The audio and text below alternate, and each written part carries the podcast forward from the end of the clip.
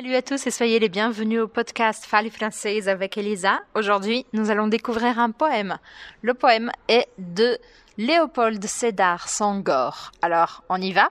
Tout d'abord, je vous raconte que Léopold Sédar Sangor est né dans une ville côtière du Sénégal, au sein d'une famille très aisée. Euh, il intègre l'école normale supérieure à Paris et c'est le premier Africain à obtenir l'agrégation de grammaire en 1933. Et puis, il deviendra professeur de lettres.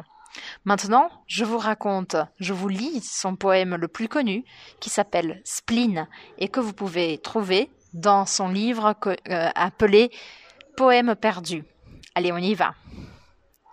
Je veux assoupir ton cafard, mon amour, et l'endormir, te murmurer ce vieil air de blues pour l'endormir. C'est un blues mélancolique, un blues nostalgique, un blues indolent et lent. Ce sont les regards des vierges couleurs d'ailleurs, l'indolence dolente des crépuscules. C'est la savane pleurant au clair de lune, jeudi, le long solo d'une longue mélopée. C'est un blues mélancolique, un blues nostalgique, un blues indolent et lent.